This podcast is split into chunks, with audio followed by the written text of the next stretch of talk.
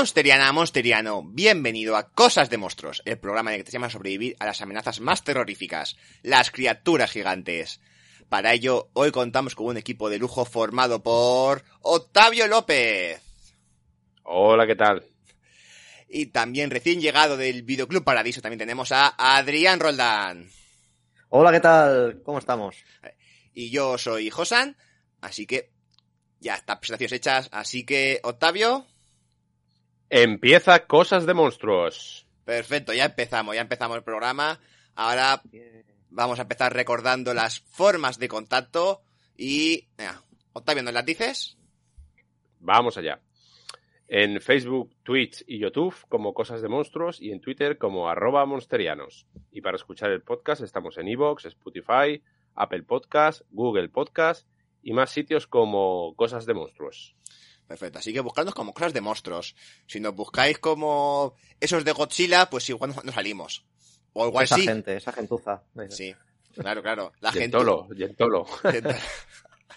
La gentuza, la, la- la gentuza de los monstruos. Pues, oye, igual sal- nunca lo he probado, ¿eh? ¿Qué pasa si buscamos la gentuza de los monstruos? Vamos con las no- antes de hablar de la película, las noticias en este caso tampoco tenemos gran cosa. Estamos grabando casi antes, antes de mitad de mes realmente, así que tampoco ha habido gran, grandes noticias. Pero sí que tenemos una cosita que yo me enteré porque está a la venta en Amazon y es la Godzilla The Official Guide to the King of the Monsters. Godzilla, la guía oficial del Rey de los Monstruos, que sale a la venta el, próximo, el 15 de septiembre. A unos, en Amazon está a unos 36 euros. Y tiene una pinta espectacular. ¿Qué? Ya, yo ya lo tengo pedido, ¿eh? Mira. No me he podido esperar. No Estaba creo que número uno, ¿eh? En, en, en pedido de este tipo, el libro de este tipo. Sí, sí. ¿Ah, sí? Sí, sí, sí. Además, súper completo, por lo que se puede las imágenes, súper completo, con imágenes para cada era, además ilustraciones que parece más o menos, que parecen originales, no lo he comprobado si lo eran. Mm. Y luego, Es curioso, es Sí. curioso cómo han seguido un poco la estética de, del pack este en Blu-ray de Criterion, Sí. ¿eh? Sí, lo iba a decir, sí, sí. Tiene un rollito del mismo estilo del dibujo. sí, el rollo dos colores, ¿sabes? Y muy contrastado, como si fuera ahí un filtro de Photoshop ahí muy, muy japonés, muy también grabados japoneses de estos. Pero no sé, me llama la atención que no utilicen lo que para muchos es una, una esto en contra, ¿no? Que es en las ilustraciones originales de, Sí. de, de la filmografía de Godzilla y utilicen estos nuevos, no sé, este nuevo arte. Que Sí, a mí me gusta, ¿eh? A mí me parece muy acertado. A, a mí el arte nuestro me encanta, además, como es como para, se parece que parece ser para separar eras o otras cosas, porque luego miramos las fichas de las películas y sí que vienen con el póster de la película y con todos los datos y por lo, esto, y por lo que he podido ver con fotografías de las películas en sí, es decir, todas las imágenes que estoy poniendo ahora en YouTube son las propias promocionales que hay en Amazon. Entonces, ahí ya se van viendo varias cosas y entre las imágenes del rodaje de las películas, los pósters, los textos no los he podido leer, pero vamos, con todo el detalle que habrá, sí que parece una guía indispensable. Yo no sé cómo han sí. tardado. No sé cómo han tardado tanto en sacar un libro oficial de Godzilla, ¿eh? Porque podrían haberlo sacado perfectamente hace 30 años. Sí. Eso, un guío, un libro oficial de Godzilla que, re- que repasa toda su filmografía, película a película, apariciones con datos de cada película, informaciones, fotografías. Así que. Tú ya lo tienes pedido, ¿no, Adrián? Sí. Yo ya lo tengo pedido. Sí, sí. Yo tengo A ver que- cuando llega, cuando llegue ya os contaré Sí, sí. me parece, pero tiene pintaza, ¿eh? Sí, yo creo que además han hecho también. eso de las ilustraciones ahí para empezar cada capítulo. Han hecho como nosotros, ¿eh? En el libro de Ultraman. Nos han No creo que esté tan bien, no creo que esté tan bien. ¿Qué libro, qué, qué libro estará mejor? El de Godzilla. Lo ha- hecho para competir. Ah, se le ha dicho el de Ultraman. Sí, sí, se sí. pone, ¿Con qué competimos contra Ultraman? Pues competimos con Godzilla, pero. A ver, ese solamente es Godzilla, la guía oficial. La nuestra es Ultraman, la guía definitiva. Definitiva. Definitiva. Definitiva. Así que ahí está. Bueno, pues con esto ya, pas- ya terminamos. Vamos ya directamente a la película. Hoy vamos rápido, así que igual estamos un mogollón de rato hablando de la película o luego con comentarios o igual el programa queda más cortito. Pero toca película, toca animación, toca un clásico. Tenía yo ganas de traerla al programa porque toca hablar de En busca del Valle Encantado. Vamos con, primero con la fichita. El, título de la película, el original es The Land Before Time, es decir, La Tierra antes del tiempo. Es del año 88. Y ahora, A nivel de otros títulos, sí que aquí la conocemos como En Busca del Valle Encantado, pero porque aquí en España somos así. Decir, son de estos títulos, son de estas locas traducciones. De Tierra antes del tiempo, no. ¿De qué va la película? Son dinosaurios que van en busca de un valle. Ya lo tengo, en busca del valle. Nos falta algo de punch. Encantado. Pues ahí. Hay que darle, hay que meterle poesía. Sí. Hay que meter un poquito de poesía. Claro, claro. Sí, sí. Yo creo que creo que la huella de Wanji es muy fuerte, ¿eh? Sí. porque Valle de Wanji, la ciudad encantada de Cuenca, ahí, Sí. ahí, película de dinosaurios, ahí se ve ahí algo velado ahí, ¿eh? Hay un Ahí, está claro. a la película. La, la inspiración Sí, sí, sí. directa. Y luego a nivel de otros títulos, pues tenemos eh, los de Hispanoamérica, que tenemos dos, que una es Pie Pequeño en busca del Valle Encantado, que ellos tuvieron que añadir el... Bueno, aquí es piecito, para ellos era pie pequeño, el nombre del protagonista delante, o el La Tierra antes del tiempo, que es más traducción más literal. Literal, ¿no? Sí, No son, no son tan originales y espontáneos como los españoles, ¿eh? no. No. Luego, falta a- esa, ese salseo, esa Sí. chispita. Sí, sí, sí. Luego ya, a nivel de títulos, sí que he encontrado otra traducción así más libre como la española. Yo esperaba que fuera alemana para que pusiera el jovencito Frankenstein en la tierra de los dinosaurios o algo así, pero no, Jovencito Frankenstein contra el pequeño Godzilla. algo ahí. Es decir, estos títulos locos alemanes que meten a Frankenstein por todos lados, pero no. Eh, Es Francia. ¿Alguien sabe francés? No. No. Pues entonces... Pero no- bueno, me parece muy complicado, ¿no? Eh, Yo hice francés en el instituto, ¿eh? pero lo tengo anquilosado. también. venga, venga, Adrián, métele caña. Venga, lo tienes Venga, soy el, lingüista, soy el lingüista, El de- lingüista. de- del programa. ¿eh? Le petit dinosaure et le Merve- des Merveilles. Bueno, he hecho lo que he podido. Muy bien. Porque ya me he dicho... Ha quedado guay, ha quedado guay. Sí, sí. Menos Mervé, ese que ha quedado ahí un poco petecander, pero bien. Diremos Marvel, diremos Marvel y ya está. Claro, claro. está, ahora se entiende perfecto. que tra- traducido más o menos es el pequeño dinosaurio en el Valle de las Maravillas. Ole. A ver, me encanta. ya ni Valle Encantado ni buscando, no, el pequeño dinosaurio en el Valle de las Maravillas. ¿De qué maravillas me habla usted? ¿Y tú de qué encantado es el Valle? Es que... La, eh, Faltaba, faltaba Alicia, ¿no? En ese país de las maravillas. Sí. pero- el, el crossover, el pequeño dinosaurio y Alicia en el Valle de las Maravillas. Exacto. Y que luego llamen a la, a, a la Triceratops Alicia. Y ahí tienes Alicia. Alicia la dinosaurio del Valle de las Maravillas. No sé cómo alguien ha perdido esa oportunidad. Dura 69 minutos. Cortita, muy de la época, pero es que va, va a piñón la película. Fantástico, una duración fantástica. Sí, sí, sí. Es americana de Universal Pictures y Amblin Entertainment, es decir, está por ahí metido Steven Spielberg, George Lucas, Kathleen Kennedy, el propio director Don Bluth, es decir, a nivel de producción, pues tiene la misma, porque casi tiene producción parecida a Indiana Jones, realmente. Los nombres detrás eran Sí. Ahí está. Dirigida por Don Bluth, que para mí Don Bluth es uno de los mejores directores de animación americanos, al menos de la parte fuera de Disney. Porque reparando un poquito así muy rápido su carrera, tenemos que si del principio el videojuego de Dragon's Lair. Este videojuego que era animación pura tienes que marcando botoncitos y está animado, es una es casi una película verlo.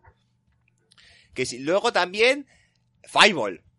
Decir, Fireball y el Nuevo Mundo, otra, otra película entrañable, que además la has puesto en Netflix hace, hace poquito, así que se puede, se puede ver por Netflix ahora mismo. Y luego ya pasamos a cosas, tenemos, sí, en busca, de- en busca del Valle Encantado, pero también, a ver, ¿qué, qué más? ¿Qué más?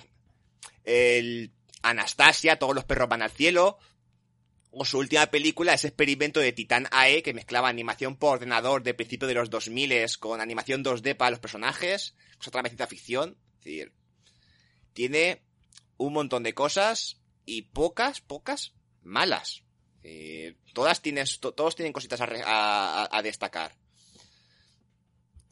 A nivel de guion encontramos a, a Stu Krieger, basándose en una historia creada por Tony Gaze y Judy Fre- Freudberg, o eso me salía a mí, historia de Tony Gaze y Judy Freudberg y el screenplay este guion de Stu Krieger. estos que ha hecho antes, el Stu Krieger, poco currículum destacable. Es decir, la en telefilms, alguna serie, y yo creo que su, aparte de Me haya encantado, su segunda película más memorable es Tú a Boston y yo a California 2. Claramente la mejor saga. grandes credenciales. Ahí está. Se puede jubilar tranquilo.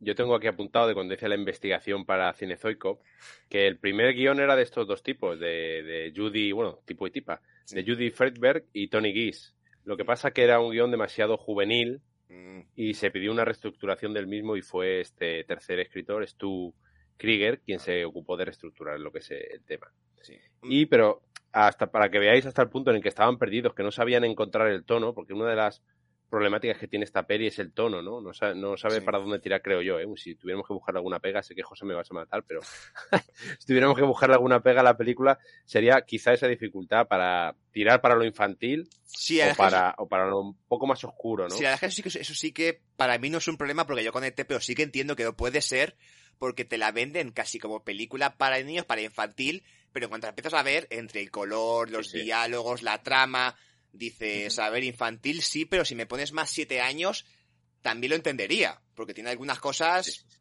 duras. Muy chunga. Sí, sí, sí, sí. Pues eso es, eh, llegó un punto que estaban un poco, bueno, durante toda la producción en general estaban un poco perdidos, George Lucas y Steven Spielberg sobre, sobre el estilo, ¿no? Sobre el tono que tenían que, que buscar y le pidieron consejo a, a Brent Maddock y Steve Wilson, SS Wilson, que eran los responsables por entonces de cortocircuito, del guion del cortocircuito que lo había petado, ¿no? Y era una película que sin ser de Amblin, de Amblin parece de Amblin, ¿no? Tiene ese puntito ahí de, de cine de los 80. Ellos dicen que no hicieron mucho, ¿no? Ofrecieron ahí tres o cuatro consejos a Spielberg y a Lucas, ¿no? Y se sentían ellos como ahí como si fueran por los, los niños mimados de Hollywood, ¿no? Que también les pidieron consejo para la película esta de aquellos maravillosos aliados, no sé si os acordáis, esta de los mini extraterrestres que están ayudando ahí a, a un bloque de edificios. Pero bueno, eso, que para que veáis un poco el, poco el caos, no el caos, sino el, el desconcierto que tenían los responsables a la hora de, realizar la peli. Luego, por nombrar algo de los de de Tony Gates y Judy, de Tony y Judy, pues estos ya escribieron Fireball anteriormente y luego aparte eran guionistas habituales de Barrio Sésamo. Que en América pues es una institución realmente, así que a nivel, y ahora, en música, yo creo que este sí que es impepinable, es decir, James Horner, James Horner para mí, uno de los grandes compositores a nivel cinematográfico del siglo XX y parte del XXI, porque murió, dejó algunas en el XXI, creo, Sí, alguna composición de Job, sí, la de Avatar, por ejemplo, que fue de, las- de sus últimas. Claro, Mm. para mí, para mí, para mí creo que detrás de Williams, de John Williams, estará James Horner y un par más. Sí, me parece de los más grandes. Tiene bandas sonoras, a ver, ha dejado su huella en un montón de sagas. De, Star Trek hizo la de la ira de Khan. También hizo Aliens, el regreso, la de Cameron. Bueno, Willow, Titanic, Braveheart, La máscara del zorro, Avatar. Y aún así, para mi Y gusto, Krull, y Krull, no te dejes Krull, tío, que tiene una, una, una cabalgata, tío, la de Krull, que es flipante. Claro. Ahí tiene un montón. Y aparte, él tiene su famoso parabará. Este, el parabará que mete en todas las películas. No me acuerdo cuál era, pero hay una que, que lo mete como 10 veces seguidas. Que es una secuencia que, está, que va entre parabará, parabará, parabará. Al final acabas de los nervios, que es lo que él buscaba. Pero acabas de los nervios. Que es, vamos, una, un sello musical que ha, deja- que ha dejado él. A mí, decir, me encanta su estilo. Y de sus más sonoras, yo tengo que decir que no soy neutral, la nostalgia tira mucho, pero a mí cuando... Si me hace una lista de las mejores bandas sonoras de James Horner y no me incluyen esta, la de Busca de había encantado, esa lista no me la creo. Es decir... Eso, no has puesto las tiene películas importantes y ya Ninguna está. credibilidad. Claro, claro, es decir, que luego ya va por cuestión de gustos, pero porque no se puede dudar de que la persona de esta película es una maravilla. Mm. Yo estoy de acuerdo, el tema este del amor maternal de Piecito y su madre Sí. es, una, es una maravilla, ¿eh? Eso parece tocado por Los Ángeles. Sí, sí. Sí, hay unas mm, diferentes composiciones que, bueno, es que cumplen su cometido de, de, de tocarte la fibra constantemente, ¿no? Es todo tan, tan bello, tan, Sí, no sí. sé, es un grandísimo trabajo, la verdad. y cómo va jugando de la música más tétrica de algunas de algunos fragmentos a pequeños notas que te dan esperanza. Dices, uy, que algo puede salir bien, para que luego te meta un hachazo. Porque la película te mete tras otro. te- o, te va a dejar, o te va a dejar sonreír hasta el final. Hasta el final de la película, que es cuando llega el color verde entero y, la música le acompaña con un- la, la primera canción medio feliz. dices, hostia, es todo, está perfecto. Y luego la canción que es de los créditos de Diana Ross, el, el If We Hold On Together, este, que también me parece preciosa para acompañar los créditos. Ahora, vamos, a- acabamos la fecha con el resumen de la película. ¿Esto de qué va? Es decir, por si alguien no lo ha visto o no la recuerda bien, si alguien no la ha visto, pues que la busque y la vea realmente, que son eso que hemos dicho. Una hora y diez. Es decir, ¿en serio no tenéis, tenéis para ver un capítulo de Juego de Tronos de hora y media y no tenéis una horita y diez para ver En busca de Vaya Encantado? Que en lo- en los dos muere gente. Si lo quieres ver gente morir, aquí también vais a ver muertes crueles. Y masacre, sí. Sí. claro. Aquí, la película, resumen. Pues estamos de hace muchos años, cuando los dinosaurios poblaban el mundo, la Tierra estaba llena de peligros. Desde dinosaurios que podían robarte, robar el huevo y, de, y, criarte a tus criaturas, hasta el peligroso diente agudo que podría devorarte. Además, las hojas verdes de las que alimentaban muchos de los dinosaurios escaseaban y tocaba migrar hacia el Gran Valle. Esa tierra prometida llena de alimento y agua. En el viaje, y tras una batalla contra el diente agudo, hay un gran terremoto donde la madre de Piecito, el protagonista, muere, muere cruelmente. En pantalla. Tiembla, que, que, que tiemblen los que, los, que, los que lloran con la muerte de Mufasa, que esta es peor. Mucho peor. Mucho peor. Así que el pequeño piecito se queda solo en la búsqueda del Gran Valle. Lo pasará mal, pero poco a poco irá formando un variopinto grupo de amigos que lo acompañarán durante el viaje, donde vivirán muchas aventuras y finalmente encontrarán el Valle Encantado, donde se reunirán con sus familias. Incluido Piecito. La- la- tiene sus abuelos ahí. Su madre no que ha muerto. Y su padre no sabemos, y su padre pues también. Pero sus abuelos sí. Para dejar tranquilo al espectador, tranquilos. Piecito no se queda solo, que tiene ahí aún algunos familiares vivos. Yo creo Aunque no por, aunque no por mucho tiempo. ¿eh? Yo creo que en algún momento del guion estaba escrito que Piecito llegaba a Gran Valle y estaba solo. Y luego dije, y alguien dijo, pero tío, ponle los abuelos o algo. Con algo. Bueno, al, al, al respecto, no sé, eh, me suena haber leído que la primera versión de la película, por lo menos la primera versión del guion, era bastante más, más tétrica, bastante más sombría, ¿no? Que, o más destroyer, ¿no? A nivel de, de drama, de, como película de animación, que luego se suavizó un poquito.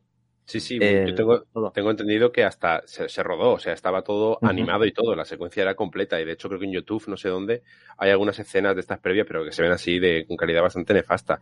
Creo que era, lo tengo apuntado por aquí al final, a ver si lo encuentro, eran, no sé si eran casi nueve minutos más, ¿eh? Hostia. Ah, de O hecho, sea, eran nueve, sí, aquí lo tengo. Mm, diez minutos de película, 19 escenas completas eliminadas.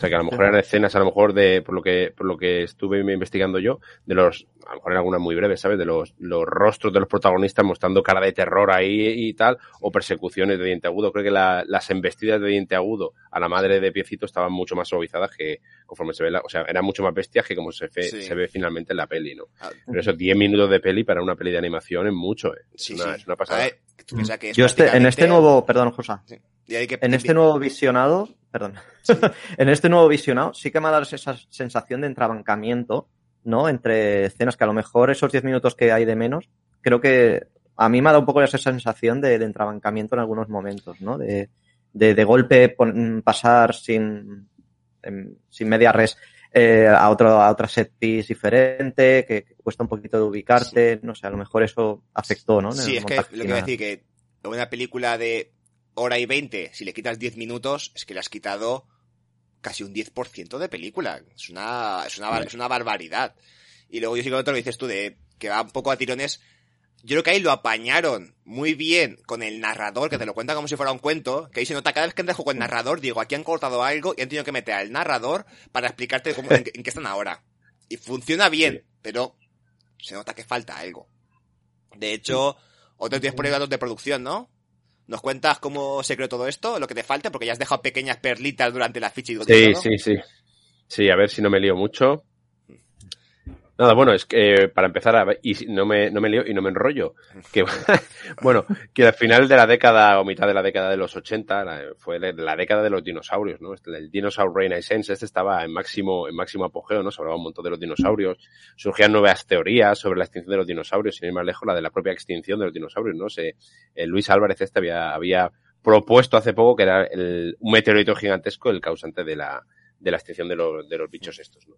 Y entonces, digamos que era el tema, un tema que estaba de moda, que luego fue el, el caldo de cultivo para que Michael Crichton escribiera Parque Jurásico, ¿no? Pero ya entonces, George Lucas y Steven Spielberg decían, hasta aquí tenemos que sacarle, tenemos que sacarle partido a esto de los dinosaurios porque es una cosa que está, siempre ha estado de moda, pero no se ha hecho una película que estuviera protagonizada o que los dinosaurios tuvieran una importancia muy, muy grande, ¿no? Hasta ahora no, no había por lo menos como ellos querían hacerlo, ¿no? Ya digo, como máximos protagonistas, y de hecho la película de En me encantado, tiene el récord o el esto la, de ser la primera película de animación protagonizada exclusivamente por, Sí. por dinosaurios. Que, ¿no? De hecho, lo- había habido varias películas de dinosaurios, pero o eran cortos dentro de otras películas, como la parte de fantasía, o eran películas de mezclaban dinosaurios con humanos, los de hace un millón de años, Valle de Wanji y todas estas cosas, o de, de Wanji.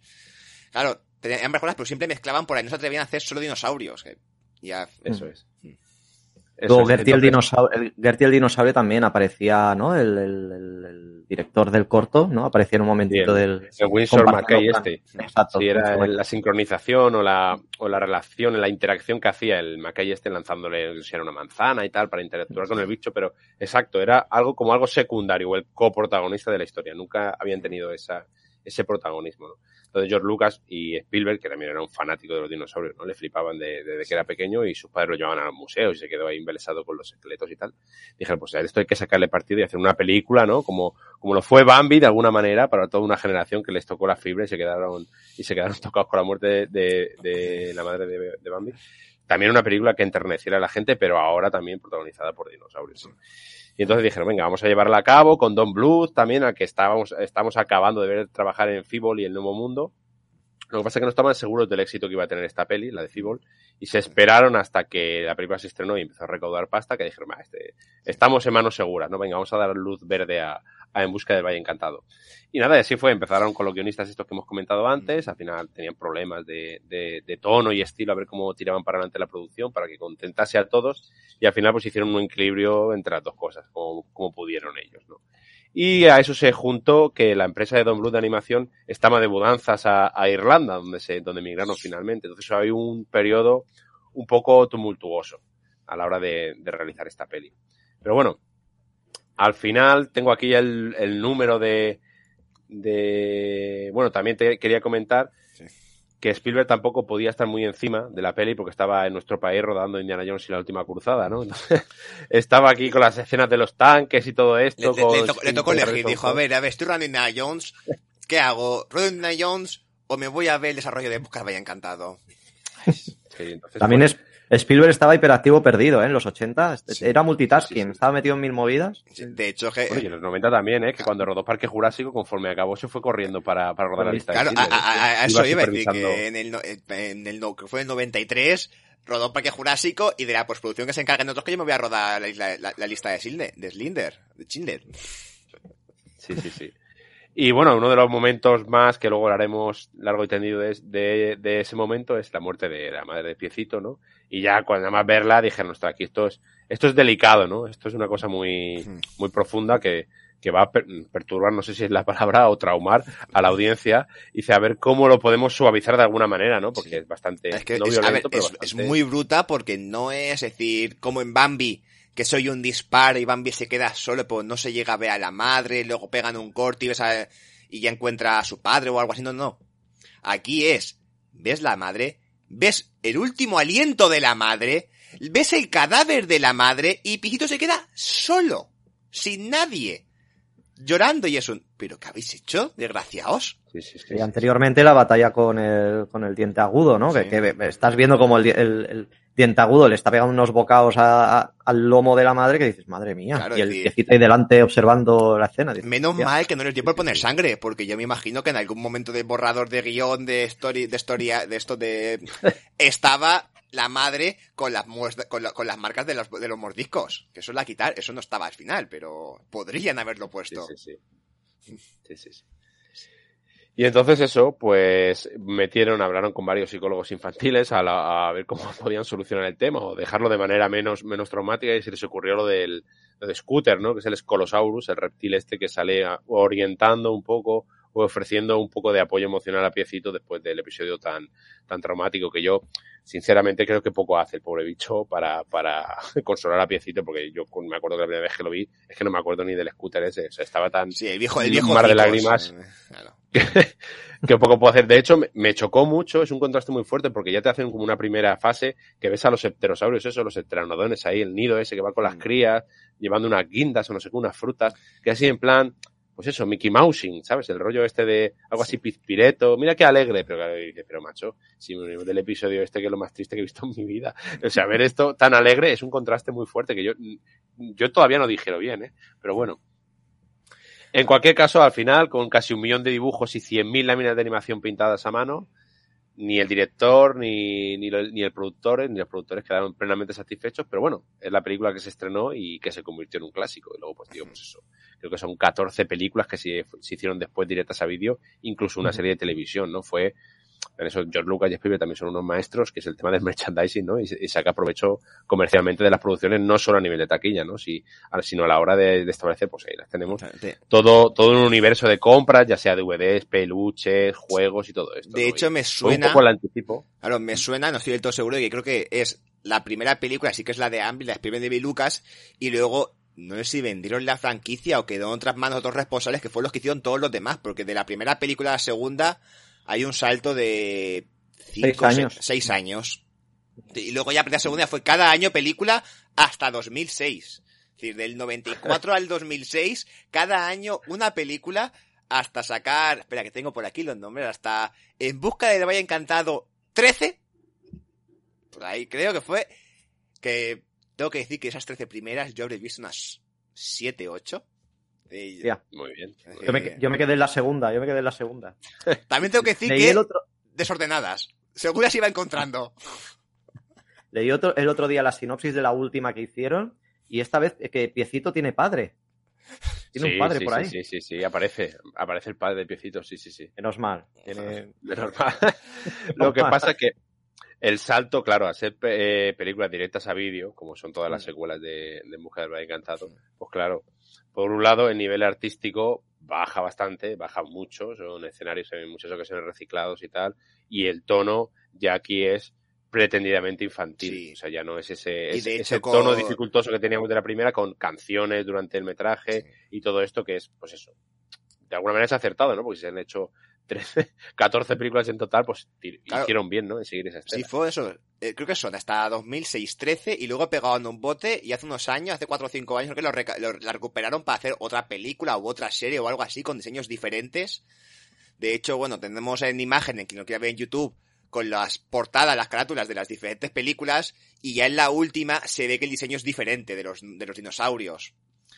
Pero vamos, que aún así, como películas infantiles, para ponerte a ver con tu chaval, de, con, con- con- tu hijo, con tu hija, la mayoría, la mayoría, están muy majas, es decir, y luego también son eso, muy valores y sentimentalismo a tutiplén de esta película que te vamos a enseñar, que no juzgues a la gente por la apariencia, pues toda la película, pues con un dinosaurio, lo que sea, ¿qué tal? O sea, hay una que es la cría de un, tira- de un diente agudo y ellos criándola porque, aunque sea un diente agudo, no tiene por qué ser mala, no te fíes de no sé qué, es decir, no es un, lo que sea.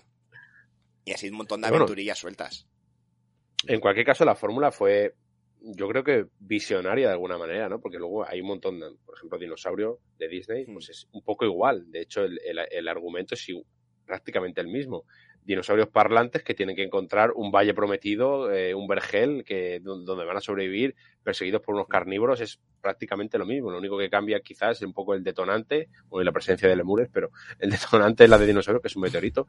Pero luego series así infantiles que siguen en boga, como puede ser Gigantosaurus, no sé si la conocéis, la serie esta que No. se puede ver en Netflix, pues es una serie de animación, una, una mezcla de, basados en unos libros infantiles, muy, muy chulos, tiene una, una estética alucinante, y es lo mismo, son cuatro o cinco, no recuerdo bien, eh, dinosaurios cachorros, con sus aventuras, y hay un, gi- un Gigantosaurus, que realmente el dinosaurio se llama Giganotosaurus, pero muy- fonéticamente suena mejor Gigantosaurus, que es el, el, el dinosaurio final este que sale en la última de Jurassic World Dominion, el carnívoro este, y sale ahí como amenaza latente, pero que realmente no les hace nada a los chavales estos, a los cachorros. Y es lo mismo, es el mismo rollo de, de aventuras en un mundo de dinosaurios protagonizado por, por cachorros, por crías de dinosaurios. O sea que es, es la fórmula de En busca del Valle Encantado actualizada este- estéticamente también a día, a día de hoy.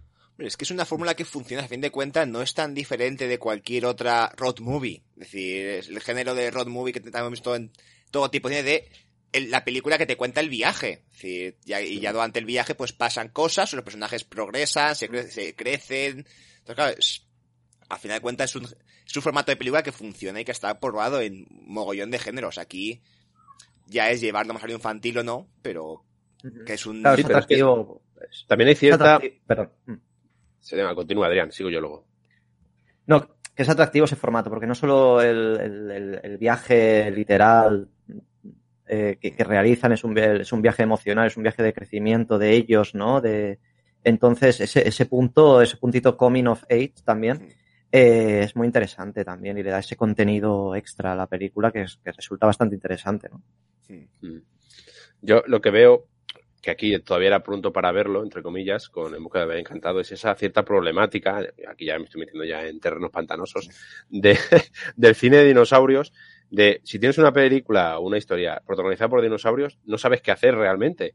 O sea, porque todas las que giran en torno a eso, que son dinosaurios protagonistas, es, pues los llevo a otro. O sea, la película es ir de un lado a otro. O sea, tienen que emigrar de un punto a otro. O sea, ¿qué haces con los dinosaurios? Y siempre es o un cataclismo o la extinción de los dinosaurios alrededor de eso o como detonante de la trama para llevarlos a otro lado. O sea, realmente no sabe muy bien qué hacer a día de hoy, ¿no? Es que es complicado también. ¿no? Sí, es complicado. La, la, Es la es, la otra opción es como opción de las 13 secuelas que ya es humanizarlos y que sean aventu y que sean aventurillas, pero más que de dinosaurios son como son niños. Y tienen aventuras de Mm. niños. De se van a jugar, Sí. se van a tal, se encuentran con un tío de no sé quién que les pasa cualquier cosa. Llega, es decir, me suena que había una que tenía momentos, una, una- de las secuelas que tenía momentos muy solo en casa, porque aparecían un par de velociraptores malos que les querían robar algo y ellos poniéndoles trampas. Ellos poniéndoles trampas y los velociraptores que caían y caían en las trampas. Ahí digo, y eso pues la teníamos en busca del Valle Encantado, solo en casa prácticamente, todo ocurriendo en el Valle Encantado, porque se querían colar al, en el Gran Valle y ellos pues ahí poniendo las cositas. Claro. Y Piecito poniendo la misma cara que Macaulay Culkin, ¿no? Ahí, ¡ah! Y, y me acabo de acordar también del viaje de Arlo, que el viaje de Arlo es otra peli, también protagonizada por dinosaurios, con muchos paralelismos. También Sí. tiene la pérdida de, de uno de los progenitores, en un evento también muy traumático, y también tiene lo que, lo que habéis comentado de ese coming of age, de, de superar la edad, ¿no? De madurar de cierta manera, ¿no? También es una, creo yo, una película muy influida por, por En busca del Valle Encantado. sí. Bueno, nada, ¿te queda algo, algo más de la producción de la película? Lo que queda, ya lo iremos diciendo sobre el programa. Creo que basic- básicamente lo que quería decir era, era esto. Bueno, nada, pasamos ya a hablar de la película. Y pues mira, vamos a ir primero con una opinión general. Adrián, ¿qué te parece la película? Que lleva mucho tiempo sin verla. Pues sí, mira, yo esta película no la veía desde, creo que desde los 7 o 8 años, o sea, más de 25 años sin ver la película. O sea, Josan, te doy las gracias porque me he pasado una hora seguida sin parar de llorar. no solo por, por la película en sí, sino por la nostalgia infantil que tenía de, de tanto tiempo sin ver la película, de volver a otra vez a, a acudir a ella, porque es una película muy importante en, en- en mi niñez. Creo que ya lo comenté en un programa. y Mi primer peluche era un, un peluche de, de piecito.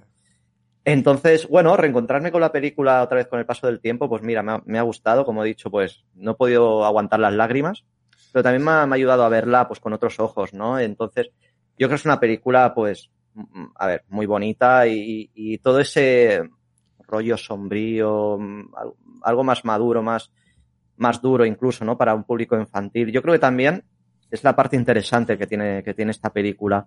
A mí, especialmente, me gust- lo que más me gusta de esta película es los primeros 20 minutos, creo, que es donde, creo que es donde se concentra lo, quizás lo más eh, atrevido, creativo incluso, ah, de, de esta película. Me encantan eso, ese inicio con el narrador, los dinosaurios, eh, caminando por el paisaje, el, el nacimiento de los, de los pequeños dinosaurios, que vamos, es emocionante, ¿no? Y, y luego todos esos paisajes sombríos que me parecen muy, muy bien dibujados, muy, muy bien retrasados, muy, muy atmosféricos, ¿no? Y ya con la muerte de la madre de Piecito, pues eso, es, es el Bambi de la generación de los, de los 80, ¿no? Eh, momento traumático, pero 100%, ¿no? Y toda esa depresión por la que pasa Piecito. No sé, me parece muy, muy interesante el atrevimiento, ¿no? De, de presentar ese, esa problemática en el protagonista de una película infantil, ¿no? Sí. Luego, bueno, ya iremos hablando más para dejaros hablar a vosotros también.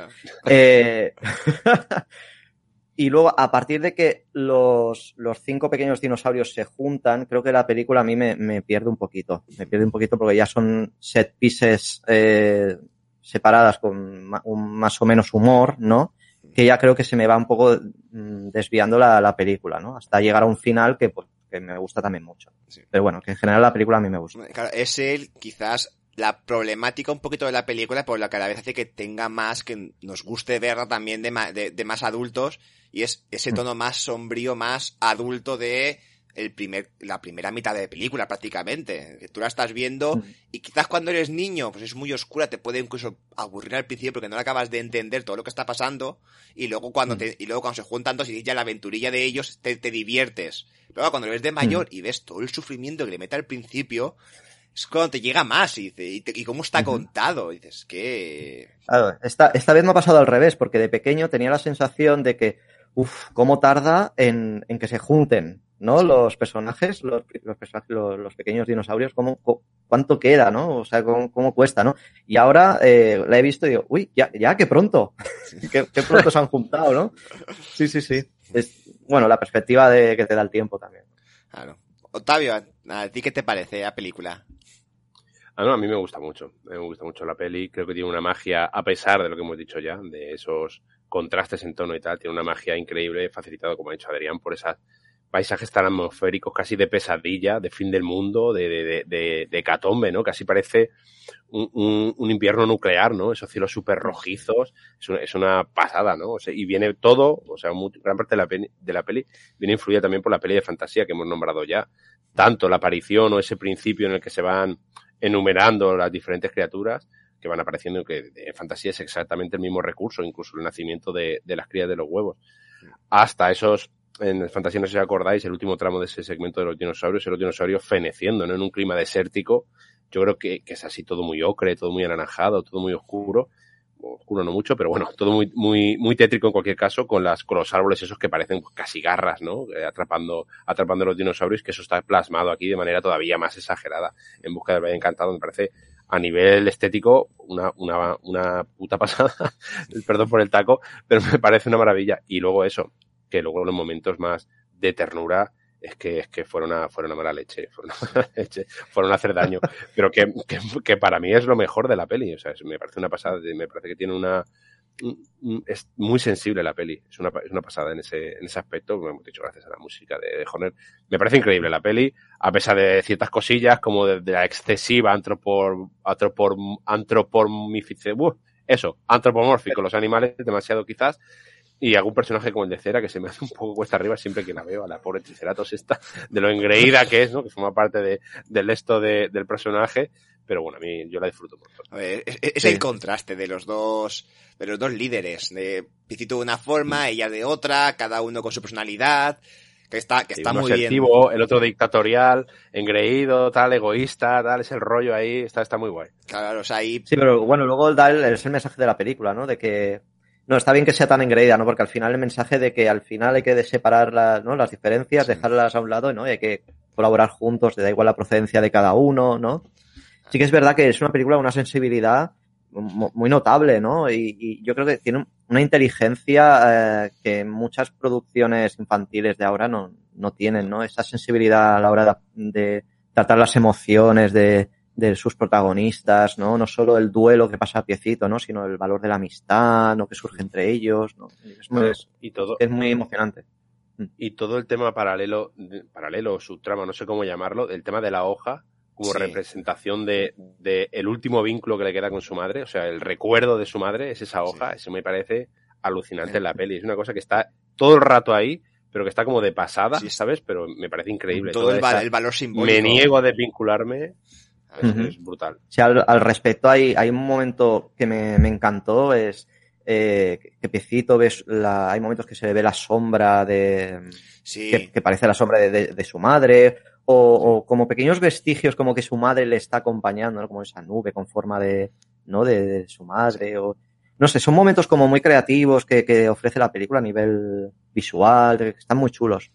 A ver, la Mm. película visualmente es una Mm. pasada, es decir, desde esos recordatorios de que su madre sigue con él en la sombra, en las nubes, en la propia roca, que parece un cuello largo, que también cuando la por primera vez dices, hostia, la- otro la madre, no, no, es la roca. Es, claro, la película tiene muchos, muchos detalles. Es que, bueno, por hablar un poquito de visualmente, no solamente cu- cuando quiere ser tétrica, lo es a tope. Es decir, esa primera aparición del diente agudo en el bosque de espinas, cuando les va persiguiendo, viendo en la cabeza, es, vamos, es, te- es, terri- es terrible, da miedo. Esos pequeños brotes de esperanza, cuando se encuentra ese pequeño arbolito verde y ves el choque, porque tenemos toda la película es en colores ocres, grisáceos, marrones, todo paraje hiperdesértico. El verde se ve Todo muerte, es que es todo, muerte. es todo muerte. Vemos verde en tres ocasiones. La hoja estrella, como la, la esperanza, el recuerdo de su madre. Ese momento del bosquecito verde, que la película es, como tanta, muy cabrona. Y cuando dices, bosque verde, van a, van, a- van a comer. No, no, no. Aparecen los dinosaurios y se lo comen antes que ellos. Y otra vez. En todo. en un segundo, ¿eh? En un segundo además. Sí, sí. Claro, y luego ya el final de la pelea es cuando por fin vemos un prado verde entero grande. Claro, y es ese juego con el color, ese juego con los paisajes, con las texturas, ese juego con el caos. Es decir, hay un momento que es prácticamente apocalíptico cuando se equivocan, entre comillas, porque se equivocan a posta de camino y acaban en el volcán, con la, la- con los ríos de lava, el charco de petróleo por ahí, todo eso, digo, estamos aquí, en el apocalipsis ahora mismo, ¿qué ha pasado? Me lo has cambiado a peor. Así, ¿no? Don Bluth. A peor, ¿no? Sí, no. La noche siempre es más oscura antes del amanecer, ¿no? Sí. Como la peli. Después de la tormenta llega la calma. Ahí. Eso es. Y bueno, ¿qué os Pero parece esta- el doblaje? El doblaje que nos llegó a... Bueno, perdona. Sí. Ah, no. No, que me, me gusta mucho eh, todo ese, ¿no? Ese trasfondo de que, ¿no? Los embistes de la vida, ¿no? Todo ese paralelismo con, con la vida, lo duro que es, ¿no? Y, y todos los embistes y obstáculos que tienes que superar hasta el final, ¿no? Con esperanza, claro. Eh, al final llegar a, a esa tierra prometida, ¿no? Me- se puede, se sacar se puede sacar ahí una lectura un poco religiosa ¿no? De- Mm. del tema o sea lo perra que es la vida hasta el final a alcanzar el paraíso soñado no ilusorio por así claro, decirlo El puede- vía crucis que... Se, se puede hacer una, un, un símil con el, eh, con el éxodo, con el viaje de Moisés por el desierto. Cuando fue por el desierto no sé cuántos rollo, ¿eh? años, viviendo todo tipo de vicisitudes y sufriendo todo lo que fuera para al final llegar a la tierra prometida. Al gran valle. Pieci- Piecito del nuevo, el nuevo no. Moisés.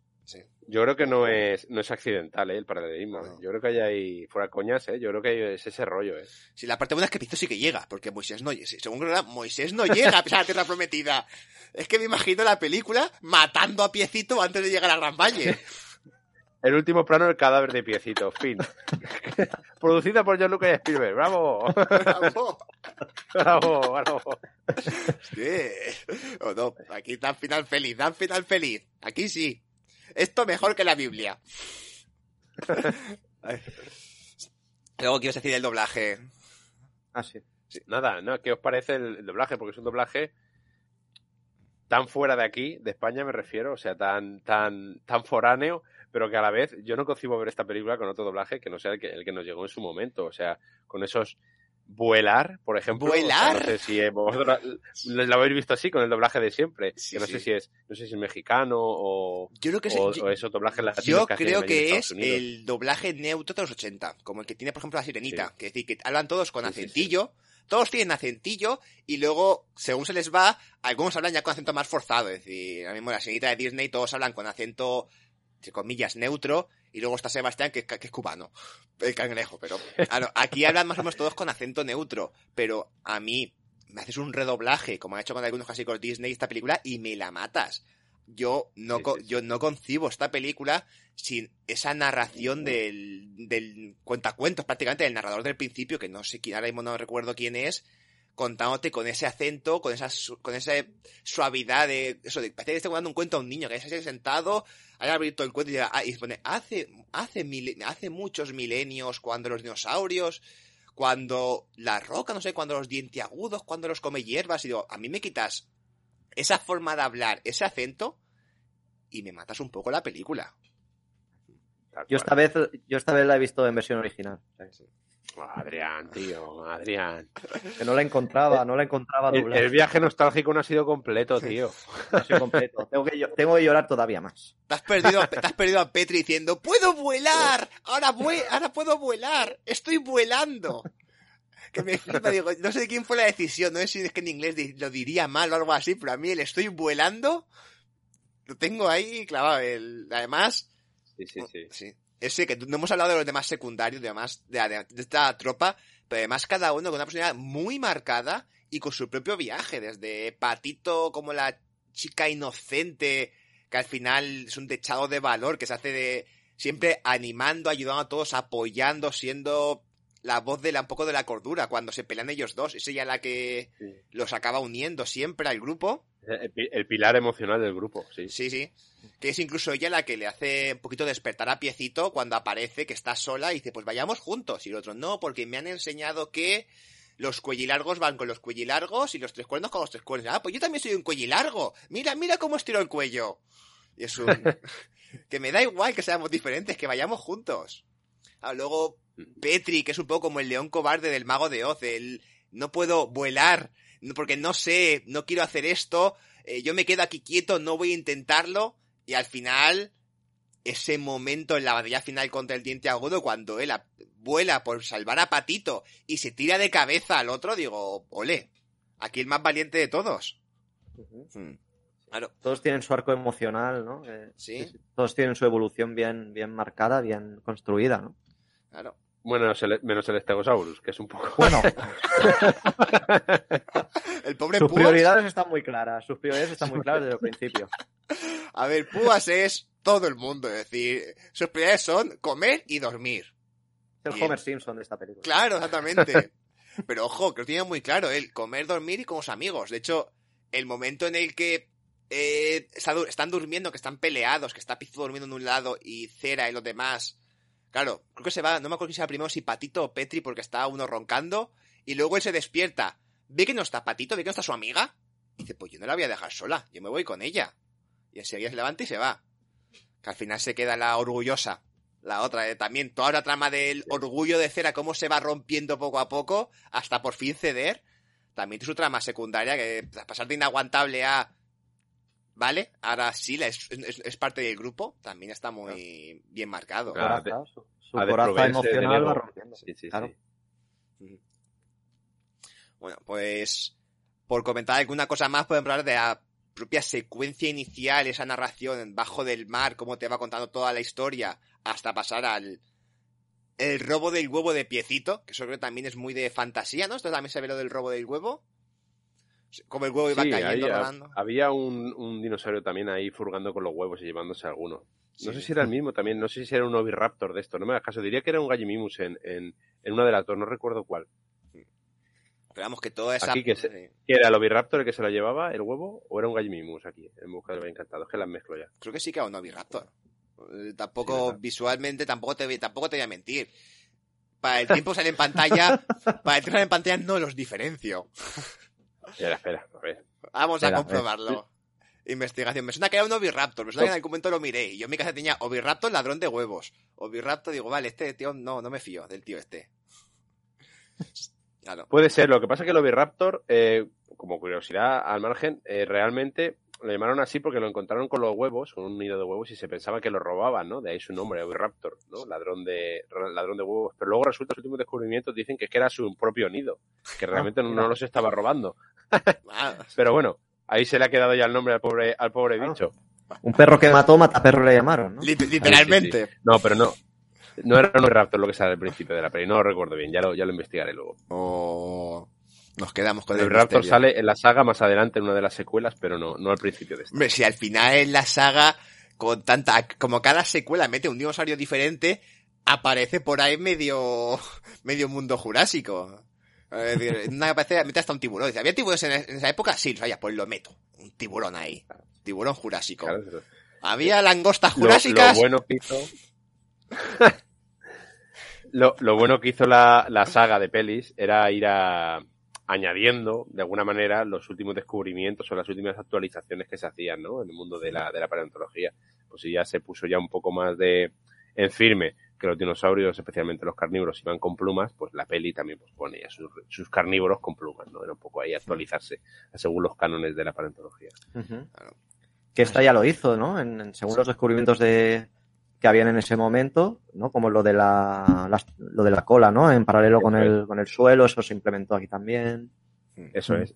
Lo, lo más evidente es el diente agudo, ¿no? Que se mueve, se va con la cola erguida, como, como dices tú, Adrián, y se mueve, vamos, que parece, parece una fiera. O sea, las dentelladas que pega, pegándose cabezazos, que parece, parece un, pues eso, una bestia de sangre caliente, ¿no? Una especie de, de, de depredador, bueno, una especie, ¿no? Un depredador súper enérgico, ¿no? Que contrasta mucho con, con pelis, por ejemplo, de Planeta de los Dinosaurios, hecha 10 años antes de, por stop motion y tal, pero el aspecto del dinosaurio y la manera de moverse es totalmente opuesta, ¿no? A lo que vemos aquí. Sí, de hecho, la labor del diente agudo como final boss, como jefe final de la película, como peligro inminente, es brutal. Es que llega, llega un momento que hasta solamente que abra el ojo y te entra el tembleque. Es decir, el momento de...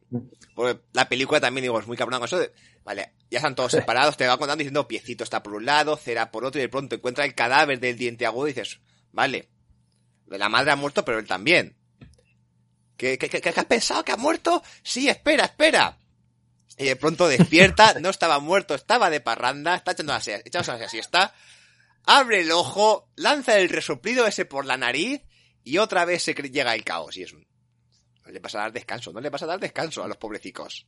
Sí, sí, a nivel de, a nivel de tensión, ¿no? Que se, mantiene muy bien en la película gracias a esta figura, ¿no? Porque está todo el rato detrás de ellos, ¿no? Y, y sientes esa presencia, ¿no? Todo, durante todo el metraje de la, de la película. Sí. Además que la película hace una cosa bien rara vez vista, que es más de cine de adultos, y es ¿qué hago para que el villano sea temible? Que al principio haga algo de verdad malo. Es decir, que al principio haga algo de verdad irremediable. Aquí, al principio mata a la madre de Piecito. Y una vez has visto un personaje morir a manos de este personaje, o a manos indirectas, pero a manos de, este, de esta criatura, ¿por qué no va a volver a ocurrir? Si ha matado a la madre, ¿por qué no los va a matar a ellos? Es el, pe- el peligro de verdad. Y al final, cuando ves la película, lo sientes. Es que este tío es peligroso. Claro, ya te lo esperas, o sea, ya te esperas cualquier cosa. Joder, si se han cargado a la madre, a, a ver, a ver lo que va a pasar.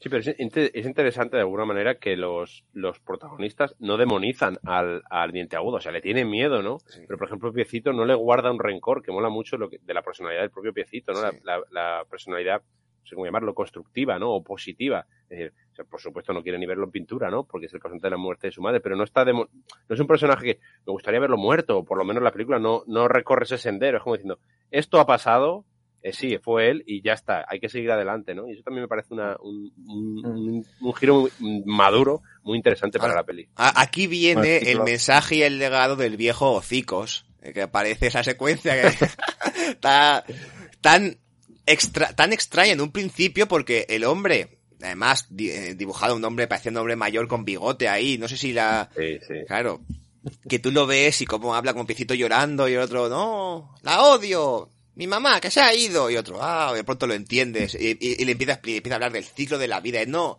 la culpa no es de tu madre, la culpa tampoco es de diente agudo, la culpa no es de nadie. Es el ciclo de la vida, que la gente que se va antes, gente que se va después, es, a todos nos va a llegar en algún momento. Y como un poquito he explicado, de, es que él no es realmente malo, él es así- él, él no lo ha hecho porque sea algo personal, porque la odie. Estaban, eh, su especie se alimenta de carne, pues quería alimentarse, igual que tú te alimentas de verde.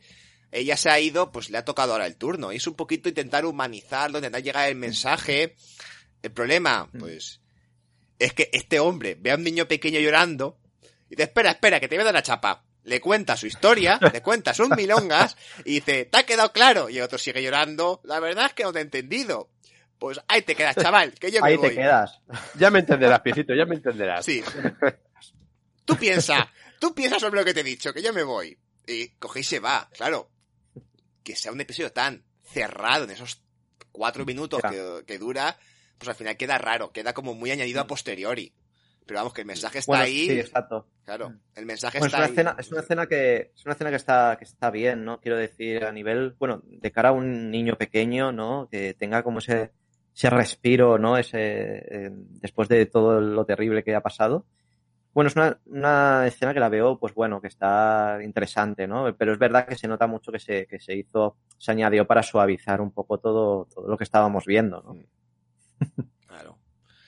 Y bueno, por ir acabando, vamos ya, encuentran al el Gran Valle, una escena, yo creo que también de estas de porque sabemos que tuvo otras influencias, pero también muy Rey León, cuando de pronto la madre de Pecito se aparece entre las nubes con esa sombra y le empieza a hablar del camino, vamos corriendo y le va, y le va llevando al, al Gran Valle, todos se encuentran con su familia, Piecito, sus abuelos, que siguen por ahí, dices, bien menos mal, y la peli te mete un flashback precioso, pero decía, ¿pensabas que ibas a acabar contento? No, te vamos a sacar las lágrimas.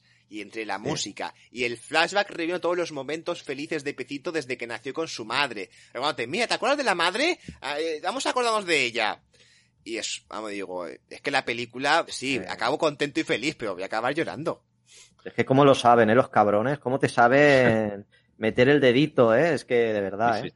Menudo, menudo año el, el 88, ¿eh? Porque entre esta y la tumba de las luciérnagas, vamos, los, ni los niños de medio planeta traumatizados, perdidos, ¿eh? Aquí tenías que elegir, en plan, que era japonés, pues toma. Además, si así no estamos, así estamos. estamos.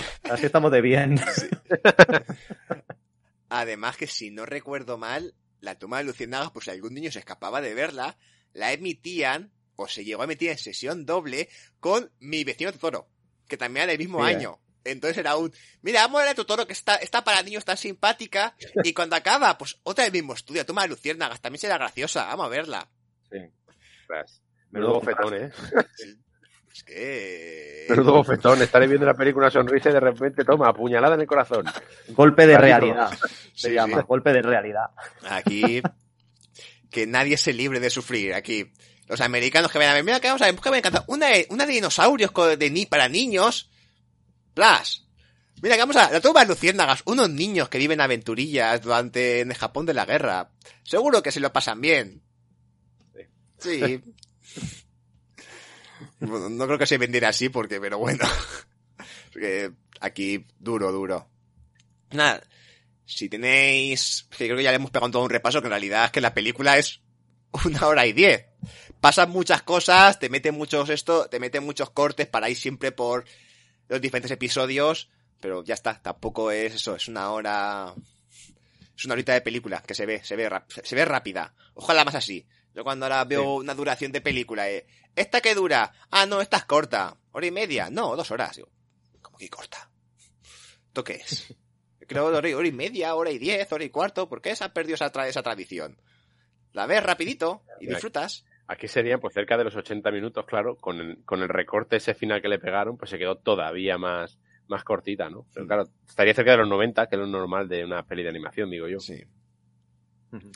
Bueno, si tenéis sí, algo... Bueno, Sí, bueno, yo repito que, bueno, no sé si estáis de acuerdo conmigo, ¿no? Que esta parte central a, a mí se me hace un poquito, poquito, ¿eh? Más despareja, ¿no? La veo como que va como dando un poquito de vueltas con, con estas escenas más, más cómicas o más, más light, ¿no? Pero igualmente me parece interesante por todo lo que hemos comentado, ¿no? Del arco emocional de los personajes. Pero esta parte central a mí, ay, me, me cae un poquito, ¿eh? Pero sí. solo por, por meter un poco de cizaña, ¿eh? A ver, claro, es la, parte más infantil. Es la parte más infantil, es la parte que va más, más episódica de aventura 1, pam, la terminan. Aventura 2, pam, y además es que está muy claro el marco entre cierran y empieza otra cosa diferente, que además te pegan un corte y están a otro lado diferente. De pronto, no, ahora han llegado a tal sitio. No, claro, pasan aquí. No, ahora han llegado a tal otro. Pam, no, ahora han llegado a tal... No sabes cuánto han viajado. Está lleno de cortes. Ahí... Y el tono, el tono cambia, es... Ahora, yo me gusta, pero por el factor nostalgia. Es decir, una vez le metes el factor nostalgia es que te da igual, te da igual ya todo. Y tampoco es especialmente larga, pero sí que es cierto que va, juega a otra cosa diferente en la primera parte. Es, sorpre es sorprendente que una película juegue a dos cosas tan diferentes como los primeros 20 minutos y los siguientes 30. Pero la peli lo hace. Claro. Bueno, supongo que son mis ojos de adulto, ¿no? Que, que, la parte más, más infantiloide, como que la, la, la, retiro y, me, y he disfrutado muchísimo más con, con la otra parte, ¿no? La parte más, más sombría, porque la he visto muy sorprendentemente creativa, ¿no? En ciertos momentos, ¿no? Pero bueno, que en general la película a mí me gusta, me gusta mucho. No, yo, a mí igual, a mí me, me gusta mucho, me, me fascina, de cierta manera, a nivel estético. Y lo que pasa que no sé yo hasta qué punto, por lo menos mi experiencia personal, yo me acuerdo cuando era pequeño, claro, él, Sí. me acuerdo que mi- me acordaré toda la vida que mi tío, no sé, tendría yo pues 6 o 7 años. Me dijo, Tavi, que están haciendo una película de dinosaurios, la van a estrenar dentro de poco en el cine y tal. Y salía el trailer y me acuerdo de la escena, justo el momento de la madre de Piecito en el acantilado pegándole con la cola a, a diente agudo y tal, ahí enroscados en la, en la batea. Me acuerdo de ver eso en el telediario, ¿no? Entonces, era la única película de dinosaurios que había, que había para ver a- a- en la actualidad, ¿no? Y nos la tragamos, vamos, encantados. Pero yo creo que no sé hasta qué punto en las nuevas audiencias la toleran bien, por ese No. ritmo Mm. tal pausado, por decirlo de alguna manera, no voy a decir lento, pero ese ritmo tan pausado, yo por lo menos cuando se la he intentado poner a mis chavales, no me la han comprado muy bien, ¿eh? Enseguida No. se han desconectado de la peli, también coincidiendo con el, con el momento más, más violento y más triste de la peli, es como que, uh, esto no, ¿sabes? Esto no, esto no quiero verlo. Claro. ¿sabes? O, o no me interesa, no me, no me interesa este mm, rollo tan solemne, tan marcadamente funesto de alguna manera, ¿no? Entonces, no sé hasta qué punto No, ha aguantado yo- bien el paso del tiempo. Yo creo que una película que sí aguanta bien el paso, el paso del tiempo, pero no es para las nuevas infancias.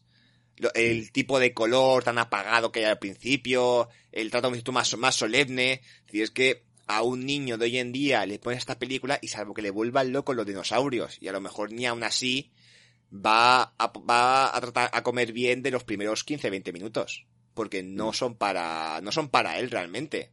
Si consigue pasar eso, igual sí que le gusta y le encante. Cuando llega al final está súper contento, pero al principio no es una película llamativa. Es decir, tendrían que meter mucho más contraste de color y que sea todo mucho más brillante. Pero claro, si haces todo mucho más brillante, te cargas los otros momentos con el marca, el, claro, cuando destaca lo verde, para los, los pequeños momentos de esperanza, porque la película no juega eso. Yo quizás a algún niño de ahora probaría con una de las 13 películas restantes. Primero, que son mucho más coloridas, mucho más infantiles, mucho más... ¿Que les llama la atención? Pues igual, o tenga ya eso un poquito más... Sigue siendo un niño, pero un poquito más mayor, pruebe con esta. Porque ya conoce al personaje, ya tiene cierta empatía de ¿quieres saber cómo llegaron aquí? Pues mira, pónsela a probar a lo mejor quizás a modo de precuela. Pero yo entiendo que esta película a la, a la, a la audiencia infantil actual no la trague. Los niños de hoy en día se han mal acostumbrado. No hay dramas, no hay dramas, no, no, no quieren dramas. No. Esta, esta, esta saga pide, pide un, un remake, ¿eh? pide una actualización a tiempos, a tiempos Sí. modernos. Yo lo que Yo digo... añadí- Sí. No, termina, termina, termina. No, nada, añadir que al final lo he buscado y era el ornitomimus, el dinosaurio que se da al principio. he dicho que hay mimus, pero era el ornitomimus, que vamos, que es de la misma, de la misma, Otro del mimus. mismo grupo, por así decirlo.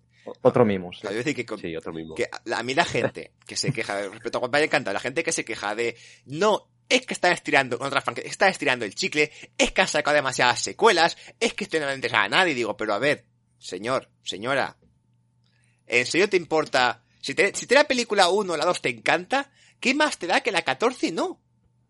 Pues si no te hace la chica, pues no lo veas. Digo, no te guste, Ahí deja de está. verlo.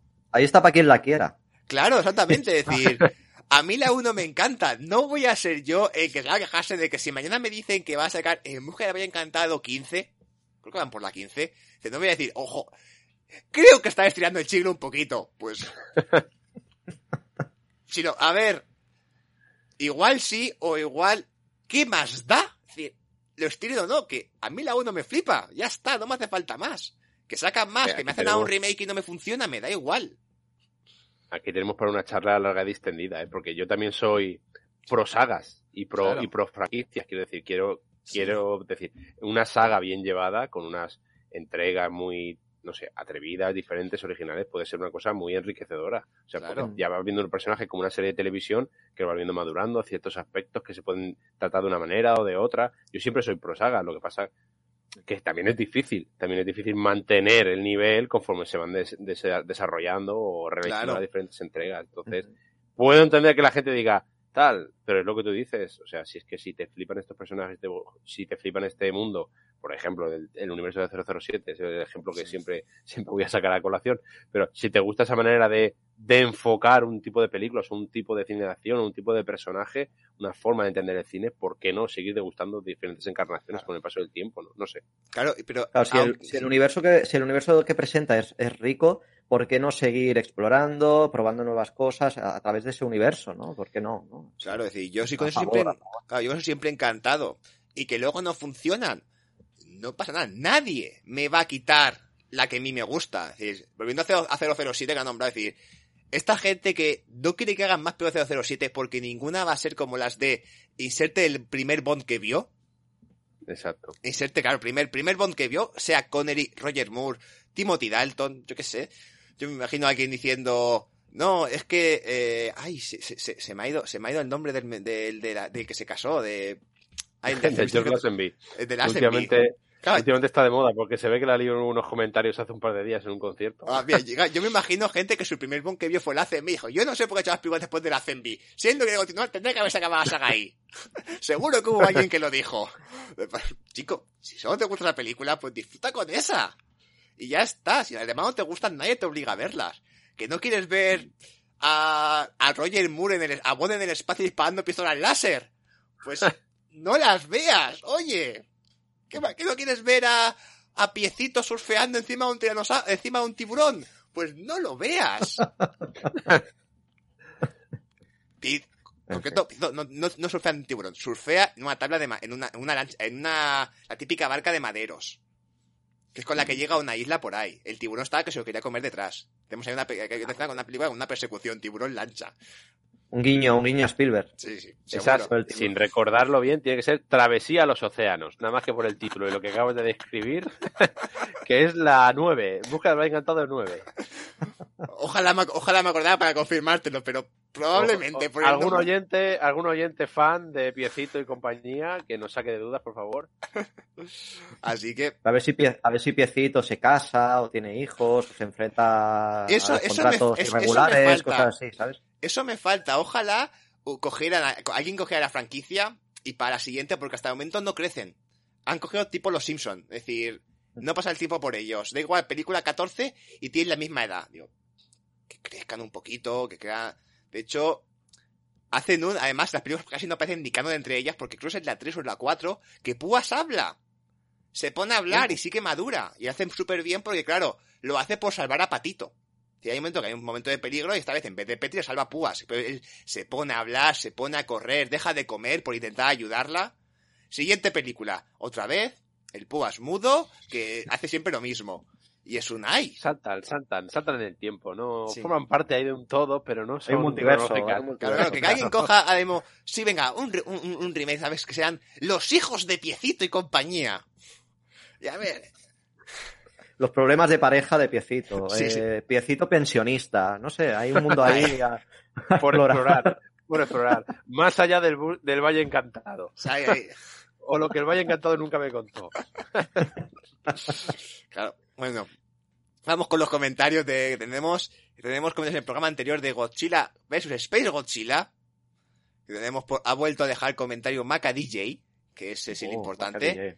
Pero antes tenemos comentario de eh, Bonhammer, de... Venga, Adrián, léenoslo, que nos ha dejado Me Bonhammer. encanta. Un- el mejor comentario que nos han puesto desde que estoy aquí es Oh yeah. Ay, muy bien. Encantados, así. Bien, Muy yeah. Entiendo, entiendo que es un gesto de afirmación de, de que le gusta, ¿no? Eh, Sí, esperemos que Que sea que le gusta el el programa. Y no, pues, pero si es que le gusta la película, pues una película. claro. huyía también por él. Pero me voy a quedar que es por el programa. Bueno, Vamos con... Vamos con el de Maca DJ. A ver qué nos recomienda ahora, Adrián. Que yo sé que lo has leído tú de antemano y ya te has preparado a ver, a ver, a ver qué, nos, qué nos recomendaba. Sí, esta vez no me pilla de sorpresa. Soy muy fan ¿eh, de Maca DJ. Pues nos escribe. Buenas, tíos. Gracias por leerme. Y ya que nos jode, salen otras pelis para poner en cola. War of the Guts Monsters. Eh, los espías surcoreanos, al enterarse de la movida del norte para sacar Pulgasari con secuestro y todo, decidieron combatir Kaiju con Kaijus y se produjeron esta bazofia, que con buen juicio decidieron enterrar en el pozo más profundo, pero que hace poco tiempo logró ver la luz. Un O sea- apunte, una pausita. Esta película que, que menciona el amigo Maca DJ aparece en el libro Ultraman, la guía definitiva. Ya que este War of the God Monsters tam- ¿Qué La tono, promoción. qué tono más neutro y más informativo te ha quedado y, y desinteresado además. ¡Ay, cómo ha hilado! ¿Cómo ha hilado? Magia, magia. ¡Es magia! ¡Uy, mira que aparece por aquí! ¡Ultramag, la guía definitiva! Porque esta War of the Gods Monsters, eh, conocida, su título original coreano es Bicheon Goesu. ¿Por qué sale en Ultraman la guía definitiva? Porque robó sin permiso escenas de capítulos de Ultraman y de Fireman, otra serie de Suburaya, y la inserta por ahí en la película entre un melodrama familiar coreano, que no falte, y es un experimento ahí alucinante. Para los amantes de la caspa, vamos, canelita en rama. Maravilloso. Maravilloso. Es decir, de- Sigamos, ¿qué más nos- recomienda? Y tras esta pausa, desgarradora Death Kappa. Una cantante fracasada regresa a su pueblo y descubre que la abuela mantiene en un templo en secreto un kappa. Pero las fuerzas del mal, en forma de un kaiju malvado por un lado y nazis japoneses por otro, hacen que el amable bichejo salga a repartir hostias. Simplemente delirante y como no podíamos quedarnos afuera... Espera, antes de continuar, Ah, otra pausita. Lo de Death Kappa, me encanta cómo cuenta la trama porque va a más a cada palabra. Empieza, empieza como si fuera una película costumbrista, una cantante fracasada, regresa a su pueblo, y, de- y dice, pues, trama, pues, una película más costumbrista, más del día a día, y dice, y descubre que la abuela mantiene en un, te- un templo secreto, y dices, venga, vamos a ver, un capa. Sí. Vale. Capa. Dice, las fuerzas del mal en forma de kaiju malvado por un lado, es decir, kaiju malvado, y, y, y ¿qué faltaba? ¡Nazis japoneses! Y digo, ¿qué no tiene la película? ¿Qué es lo Yo que- la he visto. Yo la he visto esta película, es curiosa, es curiosa. Y tiene dos curiosidades. Sale eh, Daniel Aguilar, eh, interpreta un papel en esta película. Qué Y luego, el mismo Hideaki Anno Ole. hace, hace de uno de los nazis japoneses de la película. que hace como de nostálgico de, los tiempos imperialistas de Japón y acaba, acaba tiroteado en la película, además. Es una locura. Sí, Vamos a tener que tener una Ah, película de curioso. Maca DJ, ¿eh? Vamos a tener que hacer una, un- una película de estas loquísimas, a ver cuál será elegida, porque nos está poniendo las cosas cada vez más difíciles. Exacto. Pero la recomendación a mí que más me ha interesado es la siguiente. Sigo su comentario. Y como no podíamos quedarnos afuera, Malvinator de Chura Argenta. Es un casi PG-18 donde en una isla mantienen un monstruo con cuatro pollas a base de. A base de entregarle vírgenes hasta que escapa y nuestro héroe debe detenerlo en los últimos minutos. Con la dignidad, con la dignidad de la película de este podcast, mucho salud. Malvinator. Malvinator. tras, tras la puerca asesina chona, tenemos Malvinator. Con cuatro pollas, Esto- Malvinator. Esto pinta una trilogía muy interesante. Sí. O sea que, pues Vamos a tener que hacer un programa especial de kaiju sexuales o la hay, un, hay, campo, a- hay un campo ahí muy amplio eh, que explorar. Hay genitales, ¿eh? Sí. Porque, macho, la- el rollo va por ahí, ¿eh? Que si pollas, que si chonas, madre mía. Madre mía. Bueno, pues vamos a dejarlo por aquí, aunque es que estos comentarios esperamos. No hace falta que nos pongas tantas con un comentario, con una recomendación ya nos vale para, para, para que duren, para que duren, que tengamos a cada, a cada programa una, una película estas recomendables. Sí, hay que mantener La recomendación, la recomendación del mes de Maca DJ. Sí, sí, que sí. ser. Que al final vamos a tener que dejarlo sección en comentarios, la recomendación de Maca. El rincón de Maca. El rincón de Maca. Y ya que La habitación roja de Maca. Sí, ya nos especifique si será, si es la oyente o el oyente, porque Maca puede ser ambas cosas. Si en español puede ser Macarena o Macario. ¿Será Macario el DJ? Macario. Mm. Bueno. Con esto ya vamos a terminarnos para el siguiente, hasta, hasta el siguiente programa, que de momento nos vamos a grabar el series del próximo día 15, del, que también viene patrocinado por Ultraman, la guía definitiva. A partir de ahora que el espectador se prepare que esto va a ser constante. O sea, no sé. Sí, sí. Vamos a golpear. Vamos a golpear los, los oídos del espectador. Peor, peor que el COVID. Peor que-. Más contagioso que el COVID. Es... Y sin vacuna. Ay, Sin vacuna. Es el próximo series de Ultra Q. Ultra Q. Así que, ¿cuál será el próximo cosas, eh, cosas de monstruos del próximo mes? Pues, no lo sé. Si No esta, si esta no película es extranjera, toca la próxima una japonesa. ¿Cuál? ¿Será Death Kappa? ¿Será eh, otra cosa? No lo sabremos. Tendréis que esperar. Como siempre, oye, dejadnos comentarios. Y igual, alguno cae. ¿Quién nos dice que la próxima película no puede ser Death Kappa? ¿Eh? ¿Ah? ¿Quién lo dice? ¿Quién lo dice? Claro. Aquí puede pasar de todo. Pues nada, así que ya nuestro equipo nos retiramos, un po- nos retiramos a, des- a- a- a descansar hasta el próximo programa, que quien esté viéndonos en directo por Twitch será dentro de tres minutos, más o menos, y que no, y que no, le tocará esperar hasta el próximo día 15. Así que, Octavio, gracias por tu sabiduría, puedes volver a descansar. Ha sido un placer. Adrián puede volver al videoclub a seguir viendo películas, necesitamos más reseñas como Dezcapa. Y- Exactamente. Voy a buscar la parte 16 de Piecito. De Piecito. Ahí. Ese Gracias. es Piecito empieza a trabajar, ¿no? O Piecito saca carne de conducir. Sí. Piecito contra los contratos irregulares. Exacto. A ver, a ver. Piecito y el contratito. ¿Qué contar?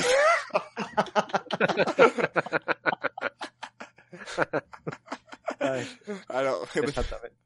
así, bueno, y yo me despido. Nos oímos el mes que viene. Y ahora vamos con el descuadre total. A ver qué sale de aquí.